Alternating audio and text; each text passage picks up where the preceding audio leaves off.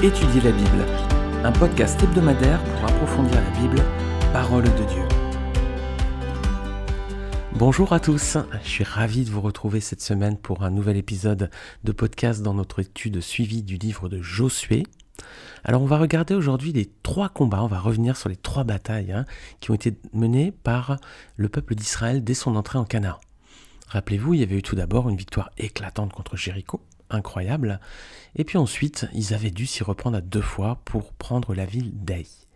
Alors ces trois combats menés par Josué et le peuple d'Israël sont aussi trois symboles pour le chrétien, c'est ce que je vous invite à regarder ensemble aujourd'hui. Si vous ne connaissez pas bien le détail de ces combats, je vous invite à relire vos Bibles dans Josué chapitre 5 jusqu'à Josué chapitre 8. Voilà, lisez ces quatre chapitres, ça reprend ces, différents passages. Vous pouvez aussi réécouter les épisodes de podcast Étudier la Bible qu'on a fait sur euh, ces quatre chapitres, mais encore une fois, lisez tout d'abord la parole de Dieu, c'est ça le plus important. Alors, la bataille contre Jéricho. Quelle était la particularité de, ce, de cette bataille, de cette première bataille? Bah, tout d'abord, ce qu'on avait vu ensemble, c'est que c'est Dieu qui envoie le peuple hein, combattre et c'est Dieu qui va faire tomber les murs. Rappelez-vous, hein, c'était vraiment un, mandat divin. L'arche était présente au milieu des combats. Lorsque le peuple a fait à chaque fois le tour de la ville et puis le septième jour sept fois le tour, à chaque fois l'arche était bien présente au milieu du peuple.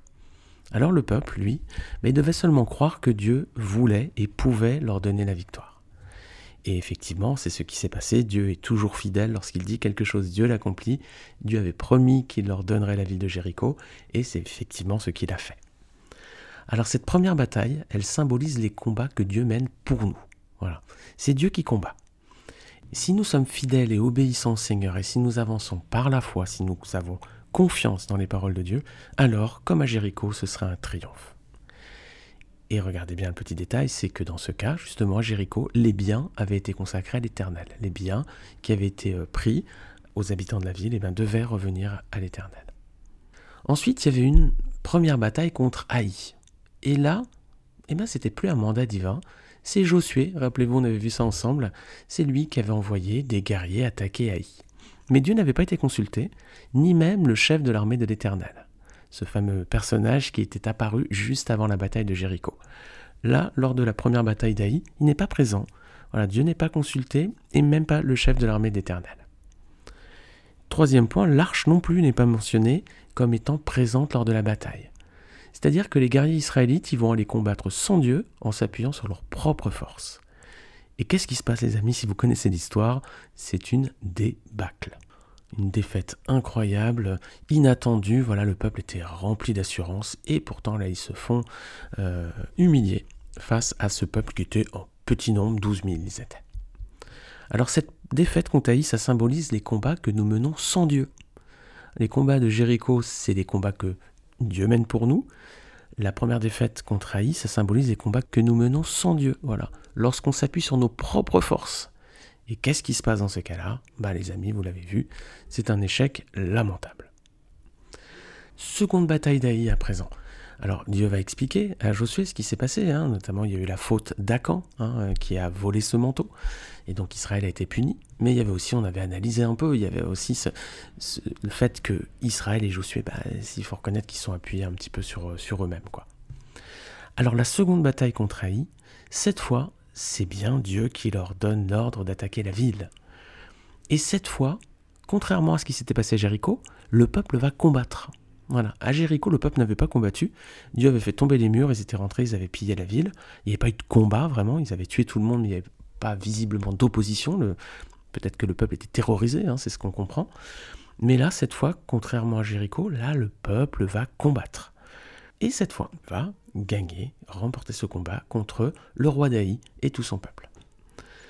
Regardez bien le petit détail, cette fois le peuple peut garder pour lui les biens et le bétail, conformément à ce que Dieu avait dit. Dieu avait dit cette fois vous pouvez garder les biens pour vous. Alors cette seconde bataille contre Haï, ça symbolise les combats que nous menons avec l'aide de Dieu. Voilà. Dieu nous envoie combattre, mais il conduit toute chose. Voilà, c'est lui qui va conduire toute chose malgré tout. Et quel est le résultat? Bah, C'est une victoire et eh oui, malgré nos lacunes et nos faiblesses, malgré les lacunes et les faiblesses du peuple d'Israël, eh bien Dieu leur a accordé la victoire. Alors, résumé des trois batailles, Jéricho, lorsque Dieu combat pour nous, c'est une victoire éclatante. Mais lorsque nous combattons sans Dieu, c'est la première bataille d'Aï, bah c'est une débâcle monumentale. Et lorsque Dieu nous envoie combattre, ça c'est la seconde bataille d'Aï, eh ben c'est une victoire, mais au prix d'un certain effort. Il va falloir qu'on combatte, qu'on prenne part à cette bataille, à cette opposition. Alors, je ne sais pas si vous connaissez le film ou les livres de Narnia. Euh, vous avez peut-être vu ça. Le premier était sorti en 2005. Ça avait été fait par, par Disney. Il y a eu trois films à cette époque. Vous les avez peut-être vus. Ils sont issus d'une suite de romans pour enfants qui s'appelle Les Chroniques de Narnia. Il y avait sept épisodes, mais Disney n'en a fait que trois au cinéma. Si vous connaissez un peu cet univers, si vous avez vu cette trilogie, le déroulé ici des trois combats qu'on vient de voir, ça rappelle un peu les films de Narnia. Rappelez-vous le premier film, c'était le lion Aslan, Aslan qui est une image de Jésus-Christ, hein, si vous avez été attentif. C'est le lion Aslan qui combattait pour les quatre jeunes héros. Là. Il y avait Lucie, Suzanne, Edmund et Peter. C'est le lion Aslan qui faisait tout en fait. Hein. Même, rappelez-vous, il avait été se sacrifier pour euh, Edmund. C'était lui, Aslan, qui faisait tout, et c'était un triomphe. Mais au début du deuxième film de Narnia, les deux garçons, surtout eux, mais même c'est surtout Peter, hein, rempli d'assurance, c'était lui le chef maintenant, rempli d'assurance. Bah oui, il y avait une première victoire éblouissante, peut-être qu'il se la prenait un peu pour lui. Du coup, bah, les deux garçons, Peter et Edmund, vont penser qu'ils n'ont pas besoin d'Aslan. Aslan est, parti, pour l'instant il n'est pas encore là, et ils se disent il tarde, il tarde, il tarde, il tarde, il faut qu'on aille à la bataille. Ils y vont sans lui, et qu'est-ce qui se passe? C'est une débâcle. Et à la fin du film, eh ben Aslan arrive, et là, ils vont combattre, ils vont prendre part à la bataille, mais Aslan va leur donner la victoire. Voilà. Ils remportent la victoire, mais c'est dans la souffrance. Alors on retrouve à travers ces trois combats hein, de réelles similitudes hein, avec les batailles menées par Israël contre Jéricho et Haï au début du livre de Josué. Alors est-ce que c'est un hasard ou une intention délibérée? Je pense que c'est une intention de l'auteur, certainement. C.S. Lewis hein, était un écrivain euh, ouvertement chrétien, c'était un, un, homme qui s'était converti au Seigneur, et effectivement, dans les films Narnia, dans les livres plutôt de Narnia, on retrouve beaucoup, beaucoup, beaucoup d'images de la Bible. Alors ici, on avait encore une image, une analogie entre Jéricho, première bataille d'Aï, seconde bataille d'Aï. Ben dans ces films, on retrouve un peu cet univers où, euh, lorsque Aslan le lion, qui est une image de Jésus-Christ encore une fois, combat, c'est la victoire. Lorsque les jeunes gens s'appuient sur Aslan, c'est la victoire. Et quand ils font les choses par eux-mêmes, c'est la débâcle. Alors qu'est-ce qu'on peut en conclure? Bah, Tout simplement, on ne doit pas se reposer sur nos propres forces. Nous devons nous appuyer sur Dieu. Dans nos combats de tous les jours, appuyons-nous sur le Seigneur. Alors parfois il va combattre à notre place, parfois il va nous demander de combattre. Parfois c'est lui qui va prendre euh, en main un petit peu toutes les oppositions que nous pouvons rencontrer, les difficultés que nous avons, les, épreuves de la vie. Parfois il va combattre à notre place, il va régler des situations, il va intervenir, comme à Jéricho. Mais parfois, il va nous demander de combattre nous-mêmes. Il va être avec nous, mais il va nous demander de faire des efforts. Partager notre foi, par exemple, c'est pas un effort de partager sa foi avec d'autres? Ah si. Hein. Évangéliser aussi, hein, c'est un, un, effort, c'est un combat l'évangélisation. Pour ceux d'entre vous qui ont déjà évangélisé, vous savez qu'il y a de l'opposition, c'est dur. Il faut aussi affronter sa propre timidité parfois, sa propre peur d'aller vers les autres. Et puis il y a aussi le, rejet, hein, parfois les insultes. J'espère pas les coups, mais ça peut arriver aussi. En tout cas, on a clairement souvent de l'opposition. Hein. Lorsqu'on prêche le dimanche aussi, ou lorsqu'on enseigne la Bible, bah souvent il y a des combats aussi, il y a des luttes. Hein, effectivement, c'est pas la prédication, c'est pas toujours un exercice simple. Hein, aussi, on peut avoir nos, luttes intérieures ou nos luttes extérieures qui, ben voilà, le, diable essaie aussi de nous empêcher d'annoncer la parole de Dieu. Hein. C'est valable aussi pour la mission, etc. Nous avons chaque jour des combats à mener. Alors là, j'ai donné des, combats un peu pour le Seigneur, hein, partager notre foi, évangéliser, prêcher la mission, mais, on a aussi nos luttes tous les jours, hein. nos luttes permanentes contre la tentation et le péché. Hein. Je crois comme moi, hein, c'est peut-être votre quotidien aussi. Tous les jours, on doit lutter contre, euh, voilà, contre cette chair, contre cette tentation, contre le péché, la volonté, le souhait de pécher peut-être. Dieu pourrait éloigner tout ça de nous, les amis, mais il préfère qu'on combatte contre cela et qu'on combatte avec lui et pour la gloire de son nom. Alors Dieu, voilà, va nous demander parfois de prendre notre part d'effort et de souffrance, comme avec le peuple Haï. La deuxième fois, il les a envoyés combattre, il y a eu un vrai combat, il y a eu un duel, mais à la fin, il leur a donné la victoire. Alors nous aussi, Seigneur parfois nous enverra combattre, mais à la fin, voici ce qu'il promet, c'est une couronne qu'il a réservée pour le vainqueur. Je vais lire dans Jacques chapitre 1 verset 12. Heureux l'homme qui tient bon face à la tentation, car après avoir fait ses preuves, il recevra la couronne de la vie que le Seigneur a promise à ceux qui l'aiment. C'est comme à la fin du, film Narnia, les amis, justement.